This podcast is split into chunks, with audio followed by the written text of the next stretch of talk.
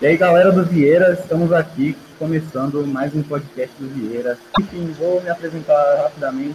Diego Tavares, do segundo ano, e eu estou aqui com meu amigo e também veio de última hora, se apresente. Oi, pô, meu nome é Matias Dias, eu sou do terceiro e hoje eu vou estar aqui ocupando o papel de entrevistador. E a gente está com uma filósofa aqui, galera. Vamos ter altos papos e apresente isso aí, diz aí como é que foi a sua vida aí no Vieira. Ah, filósofo ainda não. Quem sabe um dia. Mas, bom, gente, prazer, eu sou a Maria, é, sou ex-vierense, eu me formei em 2017 e agora estou para me formar esse ano em filosofia na Faculdade Paulo de Tecnologia e Comunicação. Uma faculdade bem interessante.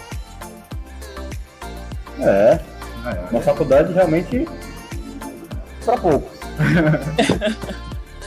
é, não, geralmente não é o que a gente pensa no início, né? Quando a gente está no terceiro ano do ensino médio, a gente quer as mais tops, né? É. Mas no fundo, depois a gente vai ver que o, o que manda mesmo é o corpo docente, os professores, a qualidade da faculdade, como ela trata os alunos. Uhum. E assim, como é que surgiu essa decisão assim do nada de ir para filosofia? Porque é um campo assim que muita gente até foge, porque né, é meio complexo. Como é que surgiu esse desejo assim? Ah, isso é tudo culpa de um dos professores aí do Vieira, chama Ademilton. Ademilton? Isso. Na época ele se intitulava como Caos. É incrível, né? Ele tem um método socrático bem bacana, loucaço. E aí eu ficava super intrigada com aquela aula. Eu falava, gente, que cara maluco, não é possível. E ele questionava a gente, ele colocava a gente contra a parede. E eu sempre gostei bastante de estudar, sempre quis ser professora, mas não sabia do que, né? É, antes era história, porque geralmente o pessoal gosta de Quem é de humanas gosta geralmente de história, né? É, é sim. E, e aí, quando eu vi o caos, eu falei, nossa, isso daí é muito mais a minha praia do que história. E aí eu acabei entrando na filosofia. Mas assim, entrei super cega. Nunca tinha lido um livro de filosofia. Entrei lá, foi assim que eu cheguei na faculdade. É muito interessante ver que alguns professores do Vieira que ainda, que ainda trabalham aqui deram aula para pessoas tão impressionantes quanto você. Ah, obrigada. Sobre a, a, filosofia, o fato de, de você, como foi a sua trajetória após você sair do Vieira? Uh, eu fiz o Enem, né? Eu entrei pelo ProUni, sou bolsista 100%. É, cheguei lá, né? A gente geralmente fica ali meio confuso com, com a escolha do curso mesmo, é natural. Aí eu tava entre filosofia e publicidade na época, né? Porque eu falava, ah, eu sou uma pessoa criativa, vou para publicidade. Só que eu sempre gostei de filosofia por conta do Dani Newton, né? Até porque eu odiava filosofia no primeiro ano do ensino médio. E aí eu saí, fiz o Enem, eu consegui passar com bolsa e entrei na faculdade. Assim. No início é bem, é bem estranho, né? Porque a gente acha que a faculdade é uma coisa bem, bem fora do normal, mas a gente se acostuma. Mas aí eu entrei na filosofia em 2018, assim que eu saí do ensino médio. Bacana, entrou cedo. É, não, entrei. Eu, eu dei a sorte de entrar seguido. Sim. A gente tá vendo aqui, é, no nosso, no nosso panfleto, panfleto não, né? No nosso esquema, você fez estágio no Vieira, né? Você poderia explicar como foi a, a experiência de você estar sentado na cadeira e na outra vez você está aqui dando, dando aula como uma professora? Ah, foi, foi sensacional. Eu fiz estágio no, no Vieira, fiz estágio com o professor Antônio, né, de filosofia, e com o Ademilton. E com o Ademilton ainda não tive tantas chances de, de ter um estágio longo, né, porque foi bem ali no começo da pandemia, né. Eu peguei ali, eu ia dar aula de novo ali no Vieira, mas acabei não, não realizando o estágio. Só que foi muito bacana. É muito estranho você estar na posição de professor, porque aí eu saí da sala de aula, fui para a sala dos professores. e aí eu sei o que, que acontece lá dentro. É, é bacana também porque eu sempre gostei dessa posição de professora, que você fica ali na frente, tá conversando, falando sobre alguma coisa, o pessoal fica uau, olhando para você, ou também falando, ai que bosta, professora, fica quieta. é, mas é bem interessante mesmo. É uma mudança de papel, você, você o Vieira, eu não sei se vocês têm isso, né? Mas eu acho que o Vieira, ele tá no coração de todos os vieirenses. É, você não vai escapar nunca do Vieira. Onde você for, você vai encontrar alguém do Vieira, um professor, enfim. E aí eu acho muito bacana, porque o Vieira também se preocupa bastante com a educação. É uma das escolas que mais se preocupam com a educação aqui na região, que eu tive a possibilidade de fazer estágio. É bem bacana. Sim, e a gente, ainda mais por cima, que a gente começou a enfrentar. Eu, por exemplo, eu entrei em 2020, né? Uhum. E a gente teve que enfrentar esse EAD, pandemia. Por exemplo, eu mesmo nunca fiz um provão. Eu sei que muita gente tem esse medo do provão. é, um, foi um desafio para nós também, mas muito impressionante que você foi uma professora e um dia foi aluna também. Eu, é. como estudante aqui desde 2019, né? Eu tô aqui antes da pandemia. Hum. É muito marcante para mim ver os corredores sempre lotados, os professores sempre trocando de sala, todo mundo conversando um próximo do outro. A gente sempre brincava, estava sempre cheio, estava sempre lotado. Mas quando a gente voltou agora em 2021 com o grupo A e o grupo B, foi hum. muito, muito marcante ver aqueles corredores vazios e quase ninguém andando. Foi... Ah, eu imagino que deve ter sido difícil para vocês, porque, querendo ou não, a escola é um lugar, assim, por, por mais que a gente fale, ah, a escola é chata às vezes, ou né, não, não gosta muito de ir, mas é onde você tem contato com seus amigos, você tem contato com os professores, com alguma coisa que você começa a gostar ali na escola. É uma forma de você entrar em contato com o que você gosta de verdade, o que você quer fazer pro, pro resto da vida. Não necessariamente só uma coisa que você vai fazer pro resto da vida, né? A gente coloca muita pressão sobre, sobre nós, sobre achar uma, um propósito, né? Mas é com o tempo a gente acha, mas é bacana isso de vocês falarem sobre a pandemia, porque é, o, Vieira era temido pelo provão, né? Uhum. Aí vocês não fizeram o provão nessa pandemia? Não. Ficou é. sem fazer o provão nesses dois anos que teve, em 2020 e 2021. Foi só o trabalho que valia cinco pontos, às vezes valia uhum. três, por aí. Mas e, e, como vocês encararam isso? De não ir para a escola, não ter mais contato, ou ficar pelo menos um tempão sem contato com os colegas?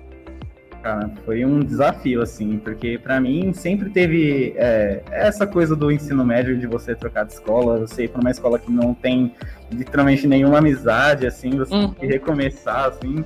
É, foi, foi um grande viravolta, assim, e ter que se virar para aprender pelo computador, obviamente foi. Não vou dizer que foi tão horrível, pelo menos para mim, mas, uhum. né? É, teve que se virar e agora que tá voltando tá sendo bem. Tá, tá sendo bom para mim, porque eu tô começando a ter realmente criar o social, infelizmente, né? Só no segundo ano, mas tá sendo um, um desafio bom de encarar, né? E você que fez aí faculdade, tá fazendo faculdade, aliás, é, essa parte da filosofia, como é que ela é tratada? Ela é muito parecida com o que dá no ensino médio? Como é que são as matérias? Ah, então, é, é, um pouco diferente, é porque vai depender, né? Sempre, ah, como a gente vai conhecer a matéria, vai, vai depender muito do professor, né? Mas, por exemplo, no ensino médio, a gente, é, a gente recebe, a gente fala nós professores, né? Recebemos uma cartilha do que vocês têm que aprender ali, o que, que a gente tem que passar, quais são as competências que vocês têm que aprender, geralmente pensando também nos vestibulares que vocês têm que fazer, geralmente as pessoas querem fazer vestibular, né? Uhum. E aí vocês aprendem ali é a mesma coisa, assim, no fundo é a mesma coisa. Na faculdade a gente também aprende sobre uma linha histórica, né? Então a gente vai filosofia antiga, filosofia medieval, filosofia moderna, filosofia contemporânea. E disso também a gente aprende algumas áreas específicas da filosofia. Por exemplo, filosofia política, filosofia da ciência, filosofia da religião. E a gente vai aprendendo várias coisas bem diferentes, assim, que na, no ensino médio não aparece como as filosofias específicas, né? Por exemplo, não tem uhum. filosofia política, mas vocês verem política na filosofia também no ensino médio. É de uma forma mais breve do que na graduação, mas a graduação também não se aprofunda 100%, né? Porque são dois mil anos de filosofia, não tem como a gente ler todos os filósofos. Hum. Imagino, imagino o desafio de preparar uma aula também, para uma aula que os alunos também tenham esse interesse e consigam desenvolver o conteúdo e principalmente em temas que na sociedade é muito importante, por exemplo, a própria política, é, você tem que realmente saber tratar disso. E, cara, eu acho muito é, impressionante a história da filosofia, principalmente a filosofia antiga lá, todo Platão, Sócrates, toda essa palavra grega aí, é, mas é muito bom, cara. Uma é... curiosidade de mim aqui, durante os três anos do ensino médio, a gente sempre escuta esses nomes de Platão, Sócrates, é o que a gente aprende. Na uhum. faculdade, vocês também a, ah, escutam muito esses nomes? Sim, com certeza. Eu mesmo sou Time Platão de carteirinha. E a, é, é isso que eu falei para vocês. A gente aprende também sobre a linha, né? Ah, filosofia antiga a gente vai ver os pré-socráticos, a gente vai ver Platão, depois o Sócrates, o Sócrates, né? Sócrates e Platão ali na mesma no mesmo tempo, não são as mesmas pessoas, não é a mesma pessoa, né? Não também não são pai e filha, uhum. mas a gente aprende em conjunto, né? Porque o Sócrates vai ter, é, o Platão vai ter influência do Sócrates e a gente aprende basicamente como o ensino médio, só que a gente acaba se aprofundando mais porque a gente quer saber o raciocínio lógico do filósofo quando ele faz uma obra. Então, quando Platão fala sobre, por exemplo, o amor, eu vou pegar todo o argumento, lendo o livro, vou pegar todo o argumento sobre o amor de, Platão e ver se aquilo ali está legitimado, né? Eu consigo fundamentar racionalmente aquilo ali que o Platão está falando. E aí, essa é a sacada da filosofia, que não é só uma brisa, né? Não é só se perguntar. A filosofia, ela tem um, um método rigoroso que os filósofos fazem, não é todo mundo que vai fazer, né? Só um filósofo faz, que é, quando eu quero falar sobre um assunto, eu quero falar sobre o amor, eu vou fundamentar uma teoria, mas eu tenho que mostrar os argumentos lógicos disso. Então, se eu falo que o amor é é o contrário do ódio, eu tenho que fundamentar do início ao fim que o amor é o contrário, o contrário do ódio. Só que isso não é tão fácil, né? Porque você tem que trazer todos os argumentos lógicos, você tem que trazer constatação, né? Enfim. E é basicamente isso. E do que você falou que eu achei interessante, eu acho que esse é o problema, né?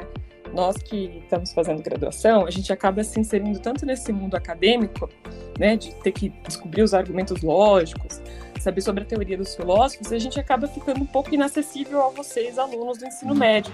Porque a gente está com tanta coisa na cabeça, a gente gosta tanto, tão empolgado, que a gente acaba falando um monte. Por exemplo, agora mesmo estou falando um monte, né? falando um monte, e aí vocês ficam, calma, professor. E a gente, ó, perdendo a linha.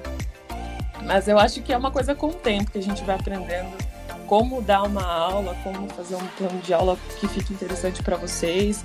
Eu acho também bacana o professor nunca subestimar a inteligência do aluno do ensino médio, porque vocês são capazes de tudo.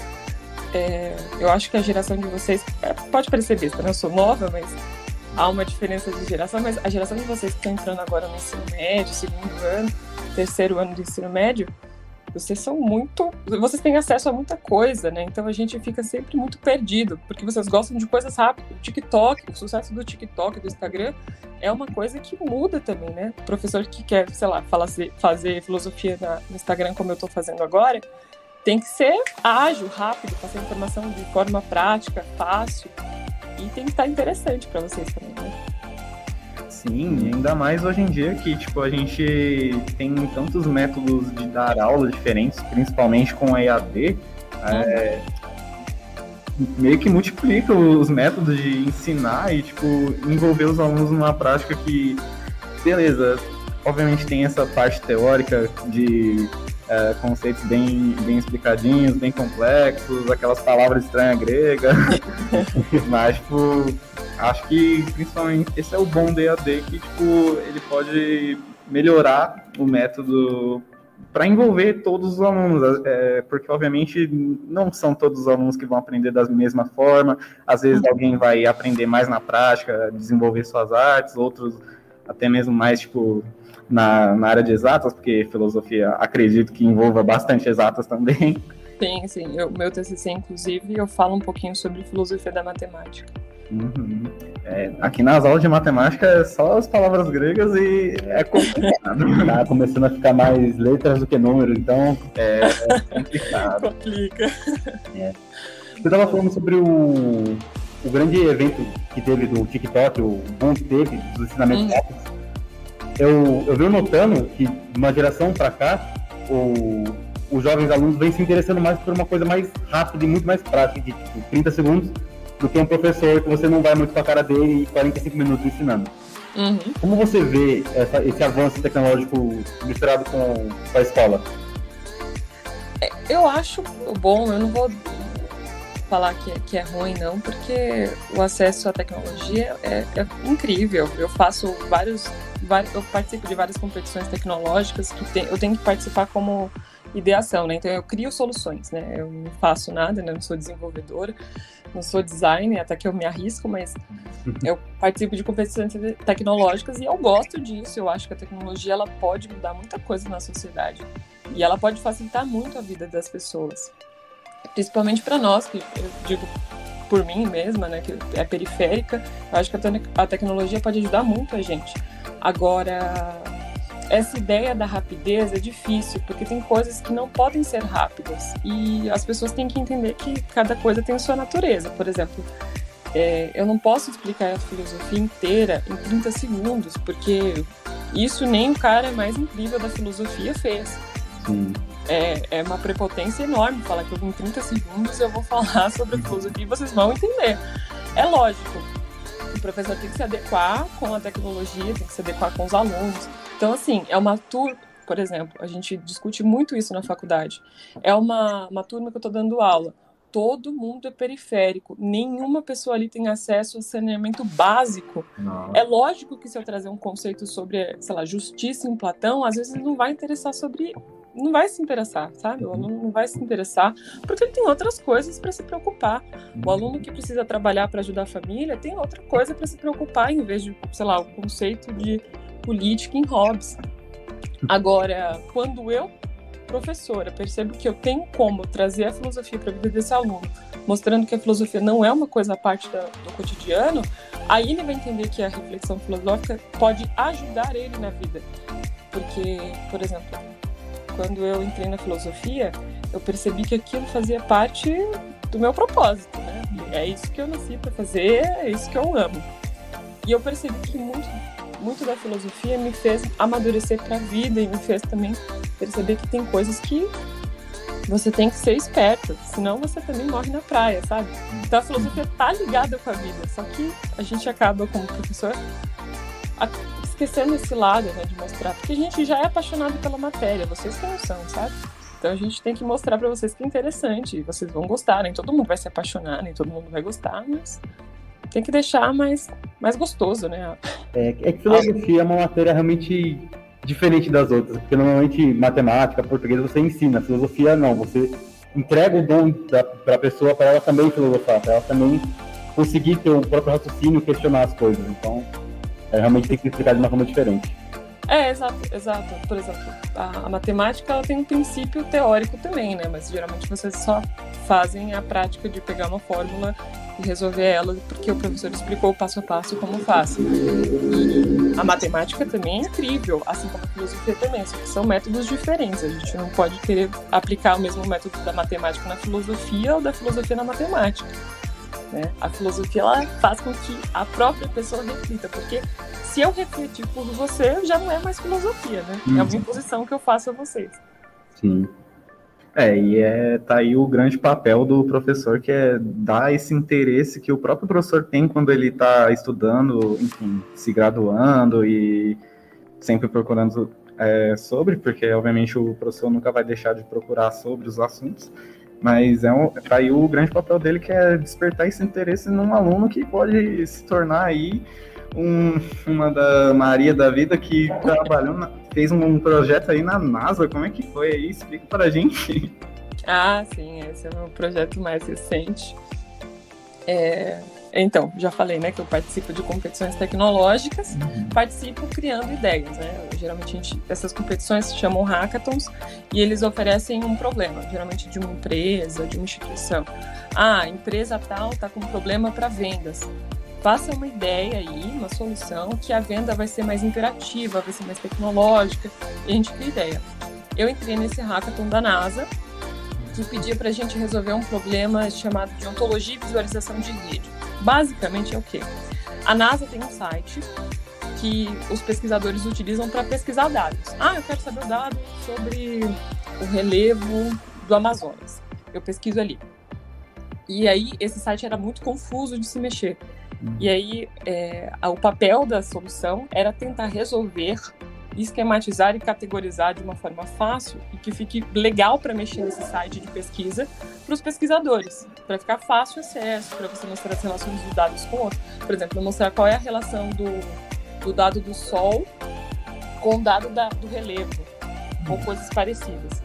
E aí a gente, é, a gente, digo eu e minha equipe, né, porque eu participei com mais três pessoas, a gente criou uma ideia e a gente ganhou em primeiro lugar aqui no, no NASA Space Apps, que é o nome do, do desafio.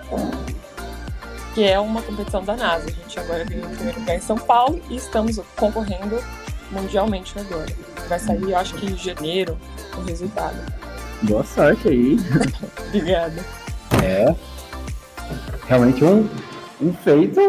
Projeto aí. Projeto. Saber que na ex-gerência agora trabalha na NASA, fez um projeto na NASA, dá até uma inspiração para os alunos que vão sair assim, né? Sabe? É, trabalhar não, né? Ainda não. Não cheguei nesse nível ainda é. não. Mas é, o Vieira tá com, com várias ligações da NASA, né? Tem a Laura também, que eu fiquei sabendo que ela é incrível também. Fez uma coisa bem interessante, mas é isso. Eu acho que os vieirenses têm, tem, tem muita gente bacana. E não necessariamente só porque foi reconhecido pela NASA, foi reconhecido por tal coisa. Eu acho que o Vieira é um grande potencial cultural, científico, bem legal. Sim.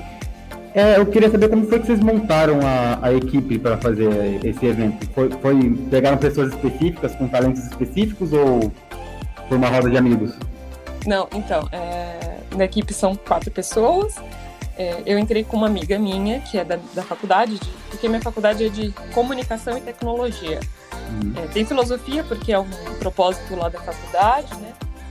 Só que tem comunicação, ela é de relações públicas, e a gente geralmente fazia esses eventos hackathons para ganhar dinheiro. Você vê como que é o periférico, né? Se mete em uhum. qualquer lugar para ganhar dinheiro. E aí a gente descobriu esse e entramos lá. Aí eles, geralmente nesses eventos, eles disponibilizam um chat para você conversar com outras pessoas e formar equipe. Aí os outros dois meninos, né, que, que ajudaram a gente, que são os dois desenvolvedores, eles estavam nesse chat que a gente achou por acaso. Assim, também é na sorte, né? Às vezes a gente chama uma pessoa, ela fura com a gente, não faz, é loucura. Eu... Pode falar.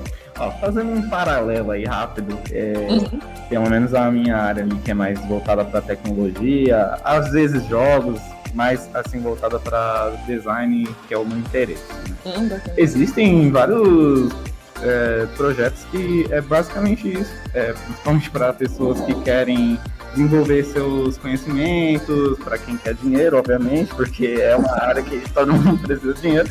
Mas uhum. existem as famosas game jams, que geralmente são curtos períodos de tempo, sei lá, duas, três semanas, um mês, para desenvolver ah, jogos, sites, e geralmente isso desenvolve vínculos. Então, por exemplo, é. obviamente você você entrou com sua amiga, mas por exemplo, vocês já fizeram amizade com esses dois desenvolvedores, conseguiram é, provavelmente podem ter contatos para futuros projetos. E é, eu acho que isso é muito importante, ainda mais é, quando é, é usada para boas causas. Por exemplo, nas próprias game jams você pode ter desenvolver vários temas com jogos que não são não tem grande é, financeiro por trás. Então, jogos feitos literalmente no PC de casa, assim, e uhum. às vezes podem entrar, é, sei lá, trazer temas sociais, enfim. Nossa, que bacana, não sabia desse, dessa, dessa possibilidade de games. Uhum. Interessante pra caramba. Não, mas é isso que você falou. É, esses hackathons, essas competições tecnológicas, elas servem sobretudo para fazer contato, né? Como o pessoal diz em, em, palavras americanas, né? O tempo todo, networking. Então, uhum. assim, você conhece várias pessoas ali dentro. É bem bacana. Esses dois meninos, por exemplo, já estão fechados com a gente. Qualquer desafio que a gente topar, eles vão estar tá dentro. Porque é, é, isso faz parte mesmo. Tem uma coisa que eu posso deixar aqui como conselho é, gente, o importante nessa vida é QI, e não é QI de inteligência geralmente, é QI de quem indica. Porque o mundo funciona sobre relações. Se você não tem uma relação com outra pessoa, geralmente você não consegue. Vaga de emprego geralmente é assim. Então, assim, por isso que eu, eu falo para. Tem o meu irmão também está no terceiro ano do ensino médio. Falo para ele: se você não consegue uma oportunidade, não se desespera. Geralmente também quem conseguiu tem um QI grandão, tem um que indica bem grande por detrás. Então, é, é isso: é criar relação e fazer as coisas, né? O pessoal não pode se acomodar, você tem que ir fazendo. Sim. Eu estava vendo aqui, um, esse evento, ele tinha um prazo máximo de 48 horas para ser resolvido num fim de semana. Como uhum. que vocês organizaram esse tempo para vocês conseguirem realizar isso? Então, esses hackathons geralmente são a curto prazo, né? Porque você tem que fazer, você tem que solucionar rápido, você tem que mostrar. É porque geralmente eles eram presenciais, né? Agora que tá em pandemia, eles estão sendo virtuais. Geralmente você fica lá, vira, no, vira a noite, é, deve ser uma loucura. Eu, infelizmente, não tive a oportunidade de fazer presencialmente ainda, só os virtuais. Mas geralmente é 48 horas. E assim, eles lançam um desafio, geralmente no mesmo dia que lança, que abre o, o evento, né? Ou um dia antes, pra gente já estar tá pensando um pouquinho. Mas geralmente é na correria mesmo, assim. É você saber que você vai voltar 48 horas da sua vida para aquele desafio. Então você pega ali o desafio, entra em cal, a gente ficava, nossa, teve caos que a gente durou 48 horas literalmente, assim, a gente virava na cal, dormia um pouquinho, dormia duas horas, voltava de novo, e é isso. Aproveitamos 100% do trabalho, né? Oi? 100%, 100%. É uma loucura mesmo. Assim, é, é gratificante você ver seu, a sua ideia indo para uma coisa prática, é bem bacana. Não necessariamente todas as nossas soluções vão para uma prática da empresa, sei lá. Eu posso ter ganhado, assim como eu ganhei, por exemplo, um desafio do Ministério da Tecnologia, Ciência e Inovação, que foi para solucionar o problema de equidade de gênero no mercado de tecnologia. Ou seja, eu tive que criar uma solução para que encaixasse mais mulheres no, no mercado de tecnologia. Foi em 48 horas e a gente fez lá uma ideia, a gente ganhou em primeiro lugar, eu e minha equipe, e é assim, o Ministério ele não colocou essa ideia em prática, mas a gente ganhou. Não necessariamente vai na prática final, mas você coloca ali no papel, você tem que criar um vídeo, você tem que vender a sua ideia, é bem bacana. Uhum. Mas vocês tinham, tipo, uma noção de como ia ser resolvido o problema antes de começar, ou vocês pensaram tudo em cima da hora? Em cima da hora. É, tipo, como a gente descobre na hora, na hora mesmo a gente descobre da ideia. Olha, não, não fiz um trabalho assim, um evento organizado pela NASA, hum. mas como eu, fazia curso de tecnologia, a gente também fez um trabalho de 24 horas. A gente tinha que hum. desenvolver um site. E foi realmente uma correria, porque a gente não tinha ideia de como a gente ia fazer, não estava nada organizado. Eu praticamente fiquei quase as 24 horas acordado, dormi só uma hora, foi das uhum. 6 às 7. Levantei de novo já todo capingando com café e, e vamos que vamos. Mas é isso mesmo. Hackathon tá é sinônimo de café aqui do lado. Se você acordar, ou, ou café ou energético, né? Acordadão o dia inteiro. Mas é desse jeito. Então, e nesse, nessa aí do ensino médio que está mudando, a gente está vendo grande mudança no novo ensino médio, nova, nova grade curricular, mais horas nas escolas, enfim.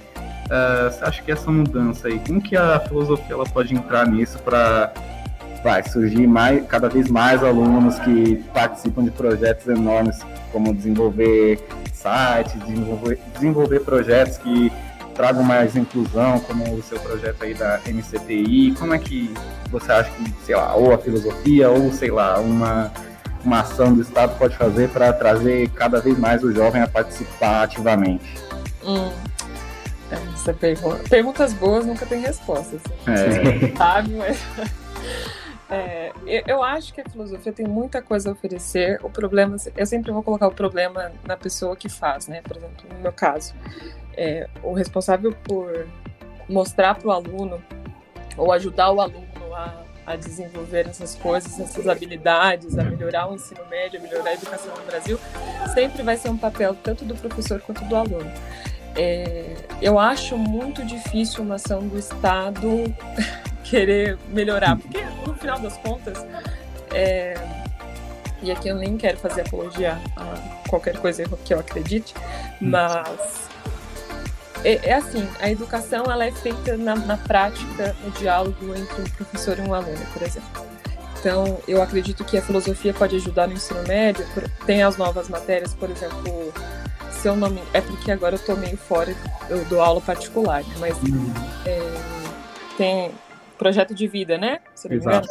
Isso, projeto de vida. Projeto de vida é uma, é uma matéria que eu, parando para pensar, é uma matéria que eu posso trazer filosofia 100% do início ao fim, mostrando para vocês como que vocês podem fazer um projeto de vida. Eu acho que essa matéria é incrível pelo, pelo projeto né, no papel, não sei como que é a prática, depois vocês me falam aí, uhum. mas ela é um, um ponto específico para vocês trabalharem sobre essas questões que os filósofos se questionam, sobre qualquer um se questiona, né? Sobre, ah, o que, que eu vou fazer? Qual é, de fato, meu projeto de vida? Uhum. E possibilidades de eu, de eu mudar a minha própria vida, a minha condição na sociedade. Eu acho bem bacana esse... Assim, não acho bacana, de forma geral, a reforma, mas acho que é uma boa possibilidade de trazer, porque na verdade tudo é uma questão de perspectiva de como você vai agir sobre a situação, né? Você tem a faca e o pão, você escolhe o que você faz com a faca e o pão, né? Uhum. Você pode cortar o pão, você pode cortar a sua mão, é. pode fazer várias coisas, mas você pode tentar cortar o, a faca com o pão e não dá certo. Então, eu acho que é uma questão de como você vai lidar com, com a situação. E aí vai depender muito do professor, da, da, da do professor, do aluno, das condições, do contexto. Uhum. Na minha antiga escola, é, ela meio que foi uma cobaia aí dessa matéria do projeto de vida, e eu lembro que era ali nono, oitavo ano, eu lembro que eu tava, tipo, é, não tava gostando dessa matéria, até porque, até mesmo hoje em dia, é, chega na matéria de projetos de vida, a pergunta mais difícil para mim é literalmente dizer qual que é o meu projeto de vida, o que, que eu quero, é. qual que é a minha área. Mas é, hoje em dia eu já vejo com outros olhos, porque antes eu bati essa tecla de como que vai funcionar uma avaliação, assim, porque cada um vê o seu projeto de vida, os seus objetivos de uma forma diferente. E acho que essa matéria ela veio positivamente para os alunos, mas tipo, ainda acho que pode ser aprimorado porque cada um vai desenvolver de uma forma diferente, então ainda mais tratar de áreas é, muito específicas e porque obviamente se for o problema for só dinheiro todo mundo vai pegar aquela aquela área que vai pagar mais e vai ser uhum. aquela rotina então acho que quando o aluno ele é instigado a desde sempre ele ter um projeto, é, desenvolver os passos para alcançar isso, ele, ele pode ter uma vida melhorzinha e ele pode aprender também que, tipo, sei lá, aos 30 anos ele pode decidir, tipo, sair de humanas e começar uma área totalmente nova, enfim. É ótimo.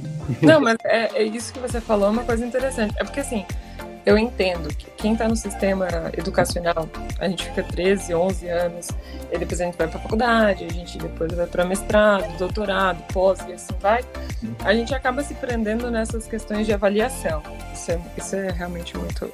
Isso pega para muita gente, né? Eu, eu, acho que o início já era de, de, de princípio falar: olha, não é uma questão de avaliação se a sua nota, se você tira 10 no projeto de vida, isso não quer dizer nada que você vai ter um projeto de vida literalmente bem uhum. estruturado que você vai conseguir colocar isso em prática. Né? Eu acho que esse é o ponto de, dessa matéria. Por se tratar do nome projeto de vida, não é de fato que você vai fazer um projeto de vida, até porque a vida não acontece assim. Você não escreve o roteiro da sua vida e acontece. Sim. Se fosse assim, fosse, ia ser fácil. É, eu acho que é isso. O professor ele tem que instigar no, no aluno a, a prática mesmo. Ah, você quer fazer filosofia? Então vamos lá. Você gosta de escrever? Vamos praticar formas de leitura, métodos de leitura, escrita. A gente escreve muito, a gente lê muito na filosofia. A gente também pode criar muitas coisas, como oficinas. Ah, eu quero ser desenvolvedor, professor. Então vamos lá, vamos, vamos sentar, vamos fazer um, um, site, vamos, vamos desenvolver alguma outra coisa. E assim em diante, sabe? Eu acho que o projeto de vida ele tem que ser mais um laboratório do que de fato uma aula teórica, porque vocês nunca vão conseguir projetar nada desse jeito, sobre a perspectiva da vida, sabe? E projeto de vida é uma coisa meio instável, que você não consegue. Você, tipo, o que, o que você pensa que vai fazer é um roteiro da sua vida todo preparado até os 30 anos. A primeira coisa que acontece é seu projeto vai por água abaixo, não tem mais nada. É, na hora que você está escrevendo já foi por água abaixo, já, porque a vida não é assim fácil. Já mudou uma vírgula e já era.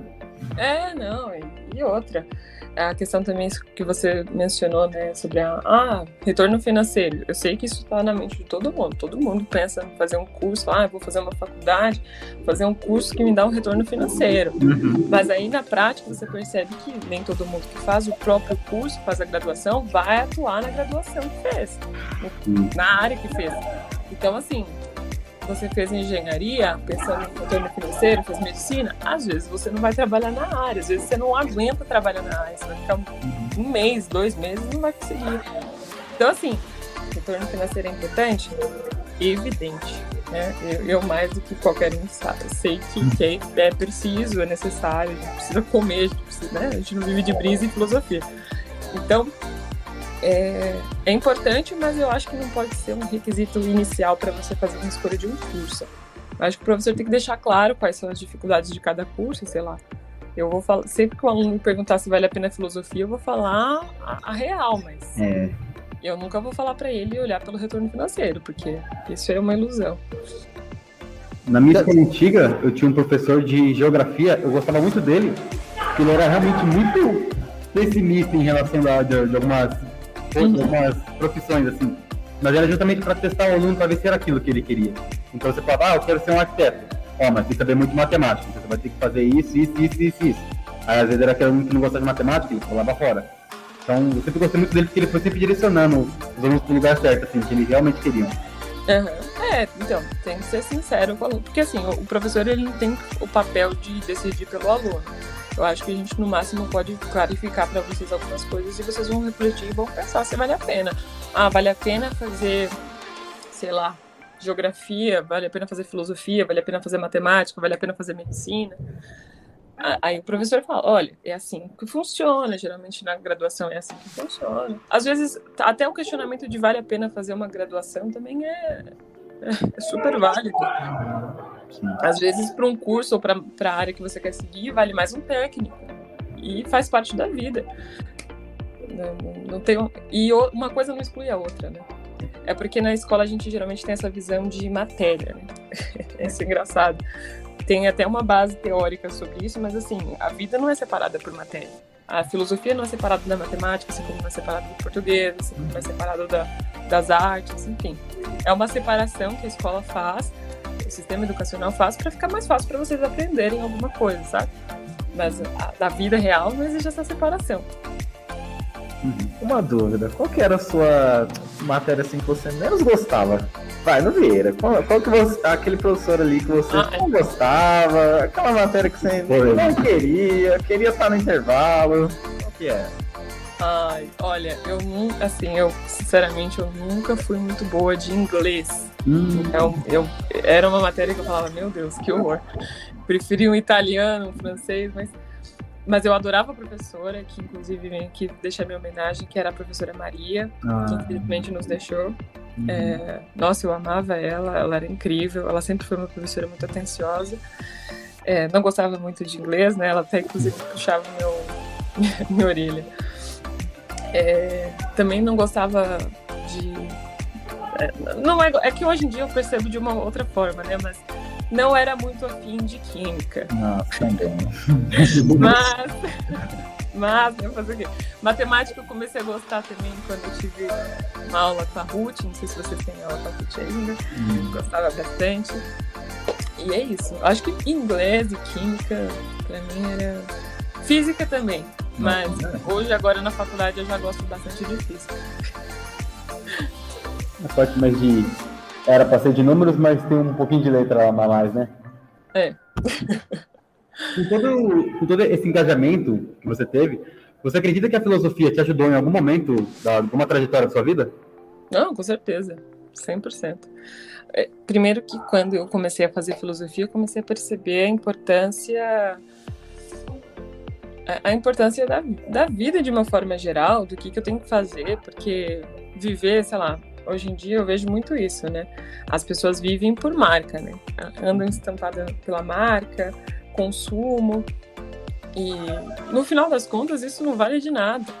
No final das contas, quando você se questiona sobre a vida feliz, não importa se é lógico, de novo volto a falar, né? O dinheiro é importante para você ter uma vida é, é uma vida estável, uma vida segura, confortável, mas viver sobre o luxo e o consumo, eu acho que é, é uma idiotice, assim como viver sobre futilidades também é uma besteira. Coisas que Agostinho fala, né? Agostinho é um filósofo. Viver a vida com base nas coisas que você pode facilmente perder é uma futilidade muito grande, te traz uma infelicidade, porque a todo momento você vive no perigo de perder as coisas, né? Então, o amor exagerado ao dinheiro um dia pode te ferrar, porque você pode perder o dinheiro. Então, a filosofia me ajudou bastante com isso, me ajudou bastante com o relacionamento com as pessoas, né? De entender até melhor as minhas relações, minhas relações sociais, minhas relações com meus pais, por exemplo. E perceber que todo mundo um dia vai se questionar sobre a felicidade, sobre o que veio fazer aqui na Terra. E que isso é, assim, geralmente impactante quando você vai pensar mesmo sobre isso, mas que é necessário. E que filosofia ou conhecimento de forma geral, ele machuca, ele dói, ele é difícil, mas é recompensador no final. Uhum. E assim, para a filosofia no Brasil, como é que você vê ela atuando? Ela ela deve evoluir mais para esse âmbito da internet mesmo, porque acho que ela evoluindo para o âmbito da internet, ela pode trazer muitos mais pensadores, pessoas que não, bem, não passaram, obviamente, pela graduação e tudo mais, mas, assim, é, a filosofia, assim, para quem quer entrar agora, você acha que vale a pena, ou você acha que sei lá, não pense nisso, pense mais no dinheiro mesmo, porque querendo ou não, acho que você entrar nesse, nessa área, você vai ter essa grande empecilho de conseguir uma vaga em algum lugar, porque é bem estranho, eu não sei nem direito, assim, quando você faz filosofia, você vai, vai mais para a parte do direito, vai mais para a parte de, uh, de ser professor mesmo, como é que vai? Hum, é, então, assim, possibilidades, tem várias possibilidades na área uhum. da filosofia. A gente pode ser pesquisadora, né? Uhum. Aqui no Brasil é difícil, é difícil porque a gente não tem, ah, geralmente a, a iniciativa de pesquisador, né? De pesquisa aqui no Brasil, você depende do governo. Uhum. Tem se reduzido muito bolsas, né? Então, não tem como você fazer uma pesquisa, porque pesquisa é muito difícil, inclusive a gente, a gente passa sempre no TCC, independente da matéria, sobre a dificuldade da pesquisa. Você tem que parar um tempo para ler, para estudar, para ver com, certeza se você está entendendo. E é difícil você fazer isso sabendo que você tem que trabalhar, sei lá, oito, nove horas por dia, você ainda tem que cuidar de casa e conseguir ainda fazer uns bicos para ganhar o dinheiro para complementar a renda. Então, assim, pesquisa você precisa receber uma bolsa porque a pesquisa de fato é um trabalho, é um trabalho árduo para você fazer pesquisa. Então você pode ir para o lado da pesquisa, você pode ser professor, né? Professor é, do ensino médio. Se você faz um mestrado, você já pode lecionar em outras faculdades. Pode ser também editor, a gente pode entrar em editoras, a gente pode ser tradutor também, mas isso também a gente tem que fazer outras especializações, né? Em línguas. Mas a gente pode ser revisor técnico, né? Ah, uma pessoa traduz o livro do Platão, do grego para o português, mas às vezes a, a, tradução literal das palavras não, não vai fazer sentido com o que o Platão quis dizer. Então tem um tradutor técnico, que é um tradutor que vai conhecer filosofia. Então um filósofo pode ser um tradutor técnico. O filósofo também pode trabalhar na política, atuando e ajudando os políticos a escreverem textos, enfim várias coisas. A gente pode fazer muita coisa. Eu, inclusive, uhum. participo desses hackathons fazendo filosofia, né? Porque é, uma, é a parte onde eu tenho a ideação, um, construo um raciocínio lógico. Mas é aquela coisa, né? Vai depender muito do, do, do fato de eu vou ter que explorar muita coisa para conseguir. Rentabilidade na filosofia não é tão grande. Isso é uma, isso é uma realidade. Mas geralmente quem faz filosofia não pensa muito no rentável, né? E essa relação assim da filosofia e a tecnologia, como que ela funciona para você? Ela funcionou principalmente porque é aquela coisa, eu fui convidada pela minha amiga para participar desses eventos, um trade, né, uhum. ali, caí ali naquela, naquela competição, mas depois a gente também tem uma, uma área chamada filosofia da tecnologia, que a gente se questiona sobre a origem, o fundamento da tecnologia, por que, que o homem cria tecnologias diferentes, por que, que a gente precisa entender as tecnologias e que o consumo da tecnologia de forma inconsciente ou alienante ela faz com que aconteça isso que está acontecendo hoje em dia, por exemplo, as fake news. Então, a filosofia é fundamental para que as pessoas tenham consciência do que elas estão fazendo. Por exemplo, geralmente a gente baixa vários aplicativos e não lê nem os acordos, né? os termos de condição de uso do aplicativo. depois a gente reclama que a gente perdeu os nossos dados. Isso é uma coisa que a filosofia incentiva você a ver, porque você tem que ser consciente sobre todas as suas ações. Então a gente entra nesses caminhos. A filosofia sempre, a filosofia, como diz meu professor, é muito prática. A gente acaba trazendo ela de uma forma muito, muito teórica. Apesar do teórico ser muito importante, as pessoas acham que o prático é melhor do que o teórico, isso não tem nada a ver. São de coisas diferentes, naturezas diferentes, mas é importante mesclar uma coisa na outra. Né? A filosofia é na prática, assim como é na teoria. Uhum. Eu tenho uma pergunta aqui. Sobre os, os desafios que, que você fez, qualquer pessoa pode participar? Tem que ter uma idade mínima ou tem que ser uma, uma especificação? Depende muito. Geralmente, alguns que eu participo são para universitários, então você tem que estar tá, né, graduando. Certo. Tem outros que você pode entrar. Eu já, já, entrei numa equipe com uma menina de 16 anos, que era desenvolvedora, achei incrível ela, ela ajudou a gente na, no desenvolvimento, ajudou outro desenvolvedor lá, porque geralmente a gente chama sempre dois, né? Porque um só desenvolvendo é muito pouco. Uhum. Aí a gente chama dois, né? Porque o espaço é pequeno, né? 48 horas para criar um site bacana é, é puxado. Aí a gente chama isso, mas tem alguns desafios que são para menores de idade, tem outros que são para maiores, tem desafios interessantes que são para alunos do ensino médio, por exemplo. A Samsung tem uma iniciativa muito bacana chamada Respostas para o Amanhã. É, é tecnológica e científica, onde o professor, junto com os alunos, podem criar projetos científicos de diversos temas. Lá eles vão colocar o tema lá que você tem que criar uma solução. E aí a escola concorre a prêmios, os alunos ganham prêmio. Sempre tem uma premiação nesses, nessas uhum. competições. É bem interessante. Então, os alunos do Vieira podem acabar se inspirando e até alguns entrando também nisso, ganhando também. É, e outra, tem, assim, geralmente é aquela coisa, né? O rentável chama atenção, a gente pode chamar esse pessoal. Ó, oh, você quer ganhar um dinheirinho extra? É. Mas você, você ajuda também a sociedade de uma certa forma, porque você começa a criar. Quando você vai entrando nessas competições, você vai começando a, a pensar: poxa, a sociedade tem tantos problemas, o que eu posso resolver? Essa, essa iniciativa da Samsung, por exemplo, ela teve uma premiação de uma professora e seus alunos que eles viviam numa região que não tinha saneamento básico.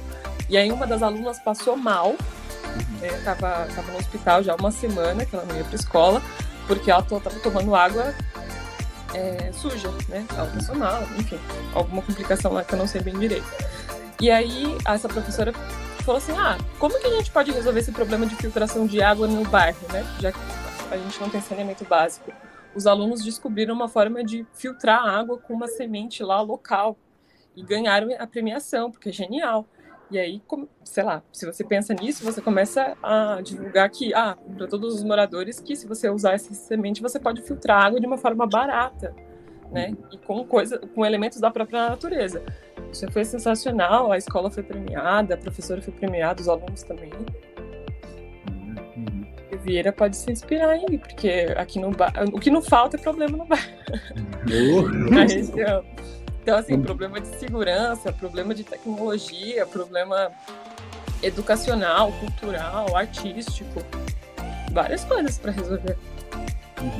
É muito interessante ver alunos mesmo assim conseguindo arrumar soluções tão criativas. E é tão eu acho muito interessante esse fato deles fazerem esses eventos assim para poder chamar mais a, mais a atenção das pessoas. Porque é assim que a gente consegue ver o quão, o quão evoluído a gente está de, como pessoa, assim, sabe? Acho soluções tão. não tenho palavras para descrever quão incrível é a solução. Não, é, é muito incrível essa solução. Eu achei sensacional. Toda vez eu, falo, eu dou como exemplo para alguém que, que questiona, sei lá, problemas de a tecnologia, eu falo assim, não, a tecnologia ela pode ajudar bastante. É, o problema social também ali pode ser um, uma alavanca para começar a resolver um problema. Iniciativas na, na periferia também pode ser incrível. Tem a Girando Falcões, não sei se você conhece. É uma iniciativa fantástica periférica que está assim, ganhando uma proporção mundial, que é um cara chamado Edu Lira, que é o idealizador desse projeto, que ele está trazendo educação para a periferia, está trazendo é, alimentação. A gente está enfrentando grandes problemas sobre a fome no Brasil de novo, né? Então a gente tem como, por exemplo, um dos problemas que a gente pode solucionar é como a gente resolve esse problema fome, da fome no Brasil. Será que tem como a tecnologia ajudar isso? Não sei. Aí basta você tentar pensar e criar, sabe? É bem interessante. É difícil? É difícil. Dá para fazer bastante coisa. É, tiveram alguns projetos aqui, por exemplo, de um professor de filosofia mesmo, que passou até ele passou até um projeto para mim também, é, que era basicamente disso, a gente ter que fazer uma ação social e a tecnologia está aí para isso. É, ele deu alguns exemplos de alunos que é, vieram ali no, na passarela, no Rio Bonito, e começaram uhum. a, dar, adotar os animais abandonados que estavam ali, dando água, dando comida, criaram até, tipo, grupos em Facebook, sites para adoção desses animais. Então, acho que é, o próprio aluno mesmo, ele, ele olhando, assim, a área que ele vive, ele vai encontrar enormes problemas, porque problema uhum. tem um e com certeza, é, em grupo, enfim, até mesmo individualmente, ele consegue tipo, usar a criatividade dele para mudar, fazer ações sociais e realmente modificar a, realidade daquilo e trazer bom bem-estar para as pessoas. Sim, com certeza.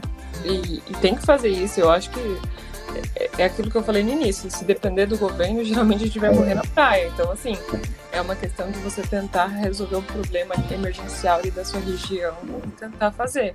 É lógico que se o governo fizesse o papel dele, a gente seria a gente teria outras preocupações. Hum. Preocupações até um pouco mais adiantadas para desenvolver a sociedade de uma forma mais tecnológica, mas assim, se a gente não tem nem saneamento básico para todo mundo, a gente tem que resolver esse problema primeiro, antes da tecnologia. Mas é lógico que às vezes a tecnologia ela permite isso, sabe? Então, a gente tem que utilizar de todos os recursos possíveis. Às vezes também só, só uma ação que você cria de ah, uma ligação entre o, o a comunidade e a escola.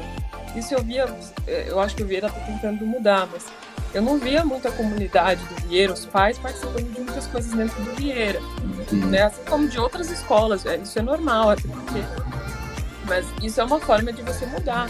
Poxa, o que, que a escola pode fazer? Porque a escola é uma instituição social do bairro. O que, que a escola pode fazer? Será que a escola pode é, ter um espaço para fazer uma horta?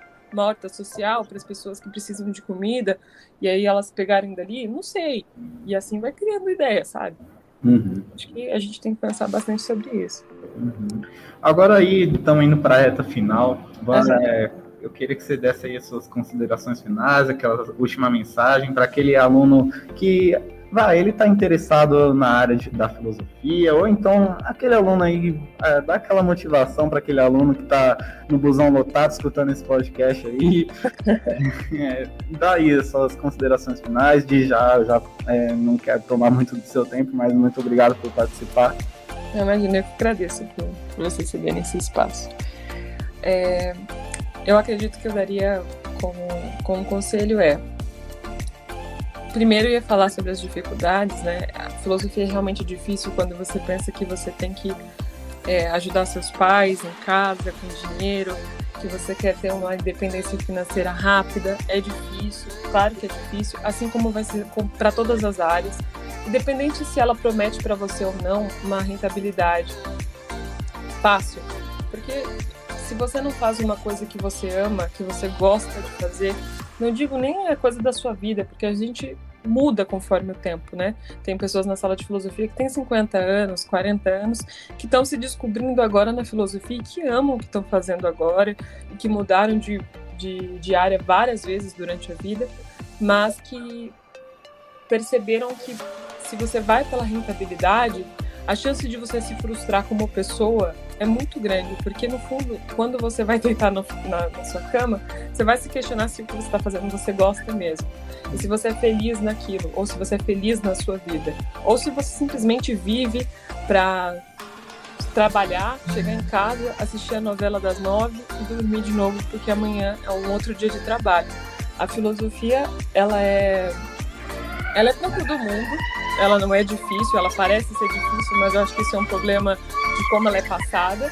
Ela pode ser passada de forma inovadora, ela é uma coisa, para mim, fundamental para todo mundo. Eu acho que todo mundo poderia fazer um, um, um pouquinho do curso, do curso de filosofia, porque ele ajuda a gente a lidar com a vida de uma forma interessante, cada um vai ter uma forma de lidar, porque tem várias formas da filosofia, tem a forma socrática, tem a forma cínica, que isso vai mudar, né? Isso daí basta uma aula para explicar o que é isso, mas eu acho que vale muito a pena o aluno que quer fazer filosofia seguir. É um caminho difícil, é rigoroso, não é essa brisa louca, apesar de ter às vezes, né? Mas não é essa brisa louca, é simplesmente uma matéria bem interessante para conhecer você, conhecer a realidade que você vive e obter respostas aí, ou possíveis perguntas, né? Geralmente mais perguntas do que respostas.